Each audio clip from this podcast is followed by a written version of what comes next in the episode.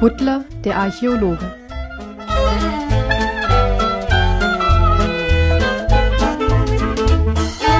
Kapitel 14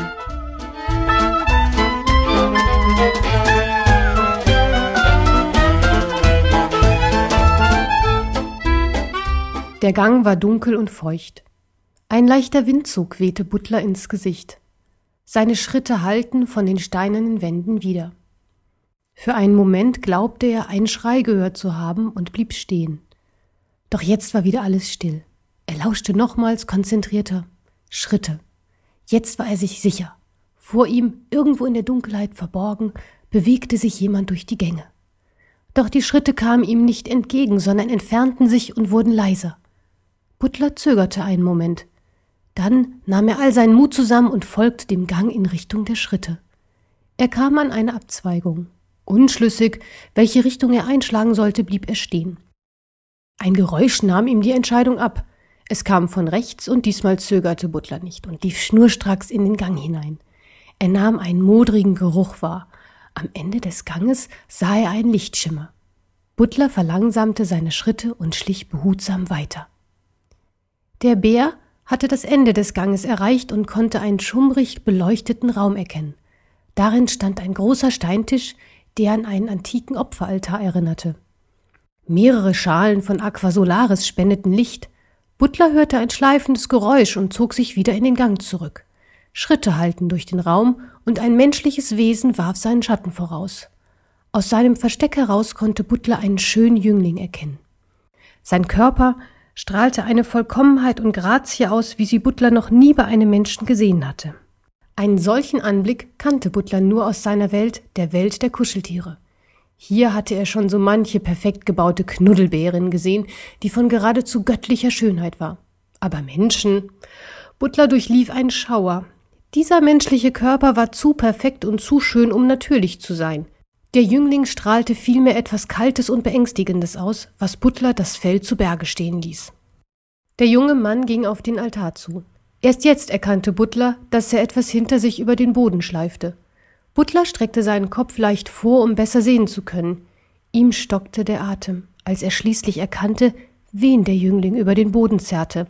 Es war Professor Grünskopf, der Herausgeber des Archäologenfreundes, dessen Bild er schon so oft in der Zeitung gesehen hatte. Wie war er nur hierher gekommen? Der Jüngling drehte sich unvermittelt um, und für den Bruchteil einer Sekunde hatte Butler das Gefühl, als hätte er ihn entdeckt. Doch der Jüngling fuhr unbeirrt in seinem Handeln fort. Wie ein leichtes Federkissen schleuderte er den gewichtigen Professor auf den Altar, wo der beleibte Körper mit einem lauten Schmatzen aufschlug. Der Professor stammelte leise, wirre und zusammenhanglose Worte. Wehrlos lag er auf dem Altar und drehte seinen Kopf mechanisch mal in die eine und mal in die andere Richtung. Butler war von der schaurigen Situation zu sehr gebannt, als dass er die Gefahr erkannt hätte. Ungeschützt stand er am Ende des Ganges, als er von dem Professor erblickt wurde, der verwundert in seiner monotonen Kopfbewegung innehielt. Der kleine Bär konnte sich unter dem Blick des Menschen nicht mehr bewegen, und nackte Angst stieg in ihm hoch. Würde der Blick des Professors ihn verraten?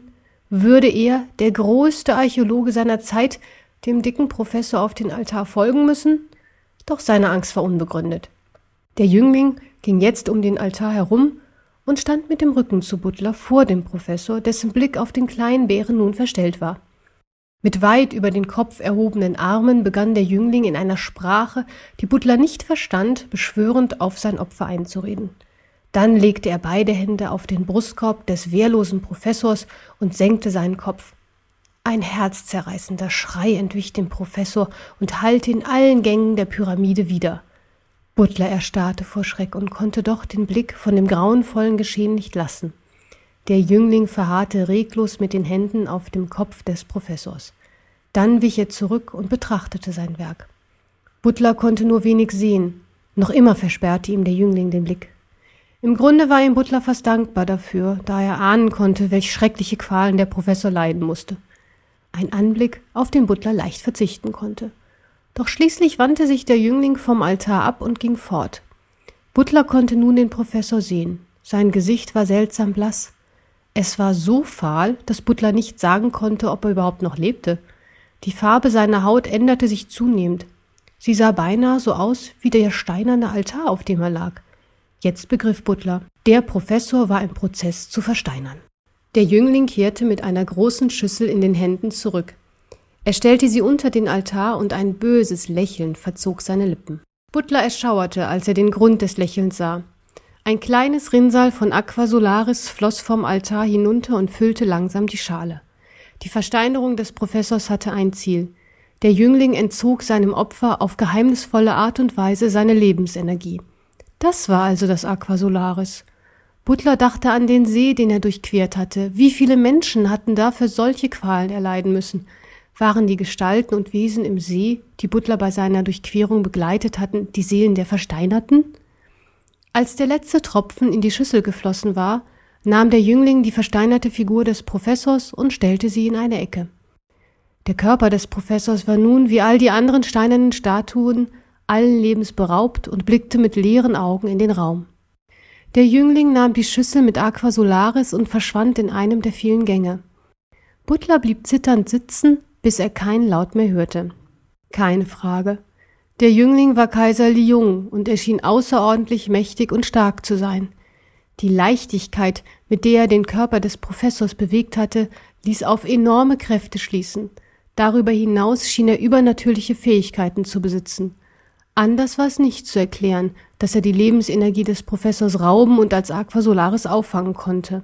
Dennoch wollte Butler erfahren, wie er anderen Kuscheltieren und Menschen das Schicksal des Professors ersparen konnte, dann musste er den Kaiser stoppen.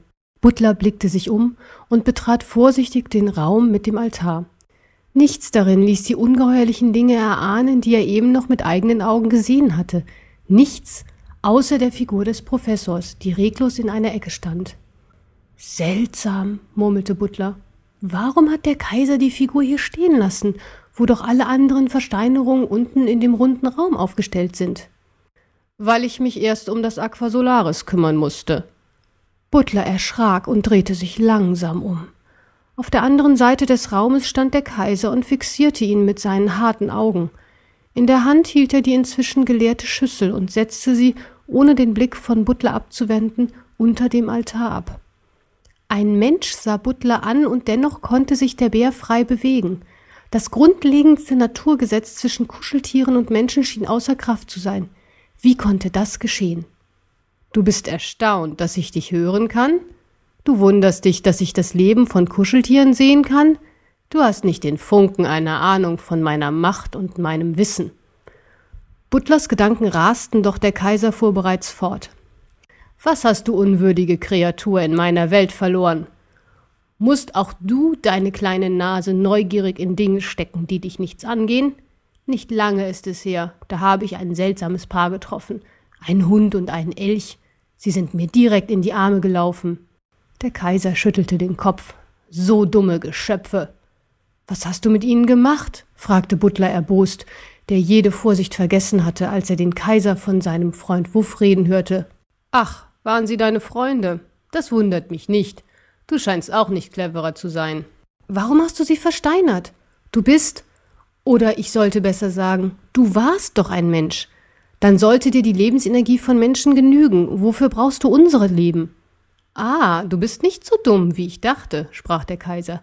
Lebensenergie. Ja, genau das ist es. Ich bin schon so viele tausend Jahre hier, da ist meine natürliche Lebensenergie schon längst erloschen. Kaiser Lyon blickte geistesabwesend, als ob er an fern zurückliegende Zeiten denken würde. Und deshalb brauchst du das Aqua Solaris, weil du aus eigener Kraft nicht mehr leben kannst, sagte Butler wütend. Hunderte unschuldiger Leben hast du geopfert, nur um deine egoistischen Ziele zu verfolgen. Was kümmert dich das Leben anderer? Der Kaiser blickte wieder auf Butler herab. Dann verzog sich sein Gesicht zu einem Lächeln. Nichts, antwortete er. Das Leben der anderen bedeutet mir nichts, denn ich bin der Kaiser, ich bin ein Gott. Ich habe das Recht und die Macht, über das Leben der anderen Geschöpfe zu entscheiden. Keiner kann mir vorschreiben, was ich zu tun und zu lassen habe. Der Kaiser hielt inne und fixierte Butler noch stärker mit den Augen. Und so ein wertloser, aus Stofffetzen zusammengenähter Bär kann dankbar sein, mir als Lebensquelle dienen zu dürfen. Butler stieg die Zornesröte ins Gesicht. Wie konnte jemand nur so abwertend über andere Geschöpfe reden? Du wärst doch nichts ohne den Zauberer, der dir dieses Leben erst ermöglicht hat, schrie er den Kaiser an. Doch der Kaiser lächelte nur. Du kleiner, dummer Bär, du verstehst nichts. Der Zauberer, er war nur ein Werkzeug für mich, nichts weiter als eine Nadel, mit der man sich seine Kleider näht. Doch diese Nadel wurde stumpf und hatte ihre Schuldigkeit getan. Nein, ich brauche keine anderen Geschöpfe, ich gebrauche sie. Und was willst du von mir? Willst du auch aus mir Aquasolaris saugen? Das ist keine schlechte Idee. Ich habe schon oft aus euch kleinen Kuscheltierchen wenig, aber süßes Aquasolaris gepresst. Du hast recht. Du wirst meine nächste Frucht für einen edlen Tropfen sein. Der Kaiser schritt langsam auf Butler zu, der sich hastig umschaute. Unaufhaltsam kam der Jüngling näher und streckte bereits seine Hände nach dem kleinen Bären aus. Butler duckte sich unter den Armen des Kaisers hindurch und lief so schnell er konnte durch den Raum. Der Kaiser begann laut zu lachen. Was glaubst du, wer du bist? Niemand kann mir entkommen. Bis deine Augen den Ausweg gefunden haben, bin ich schon bei dir. Also zier dich nicht und ergib dich deinem Schicksal. Butlers Augen suchten den Raum ab. Der Kaiser hatte vermutlich recht. Wenn er wollte, konnte er in seinem jugendlichen Körper sicherlich viel schneller laufen als ein kleiner Bär. Außerdem kannte er sich blind in der Pyramide aus und würde Butler den Weg abschneiden können. Doch dann fand Butlers Blick etwas, was vielleicht seine Rettung sein konnte. Gibt es einen zweiten Kaiser neben dir? Wie sollte es einen anderen Kaiser geben, du Narr? Du weißt, dass ich der Einzige bin. Butler hastete durch den Raum, bückte sich unter den Altar und hob die Schüssel hoch, in der noch einige Tropfen Aquasolaris waren. Der Kaiser erstarrte. Das wagst du nicht. Zwing mich nicht, so zu werden wie du, entgegnete ihm Butler. Bevor du versuchst, mir meine Lebensenergie zu rauben, werde ich dieses Wasser trinken. Und dann sind wir ebenbürtig. Ha, rief der Kaiser, ebenbürtig. Du Winzling hast doch keine Ahnung, wie man dieses Wasser beherrschen muss. Du würdest einen Schluck nehmen und dann willenlos dem Zauber des Wassers erliegen. Du kannst die Kraft nicht so beherrschen, wie ich es tue. Dir fehlt das notwendige Wissen. Butler wusste, dass der Kaiser recht hatte. Er hatte auch gar nicht vorgehabt, das Wasser zu trinken und damit eine Kreatur zu werden, die Jahrtausende lang auf der Suche nach neuer Energie unschuldige Menschen umbringt. Dennoch hatte er gehofft, dass der Kaiser auf seinen Trick hereinfallen und ihn gehen lassen würde. Der kam jetzt aber wieder mit ausgestreckten Armen auf ihn zu. Wehr dich nicht und versuch nicht deinem Schicksal zu entgehen. Butler wich zurück, bis er mit dem Rücken zur Wand in einer Ecke stand. Der Kaiser kam näher und näher, seine Hände waren nur noch wenige Zentimeter von Butlers Gesicht entfernt. Voll Grauen blickte Butler dem Kaiser in die Augen. Er konnte schon seinen Atem riechen, als er merkte, wie die Adern auf dem Handrücken des Kaisers anschwellten. Der Kaiser begann am ganzen Körper zu zittern und seine Haut wurde mit einem Mal faltig und brüchig.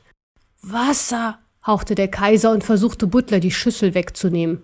Doch Butler warf die Schüssel quer durch den Raum, so dass sie in der gegenüberliegenden Ecke landete. Er konnte noch das kleine Rinnsal erkennen, in dem sich das Aqua Solaris über den Boden zog und langsam verschwand. Der Kaiser sank vor dem Bären auf die Knie und blickte ihn mit hasserfüllten Augen an. Das wirst du mir büßen. Dann fiel er mit dem Gesicht auf den Boden. Butler warf einen letzten angewiderten Blick auf den Kaiser, dessen Körper sich vor seinen Augen in einen mumifizierten Leichnam verwandelte, und stürzte so schnell er konnte aus dem Raum.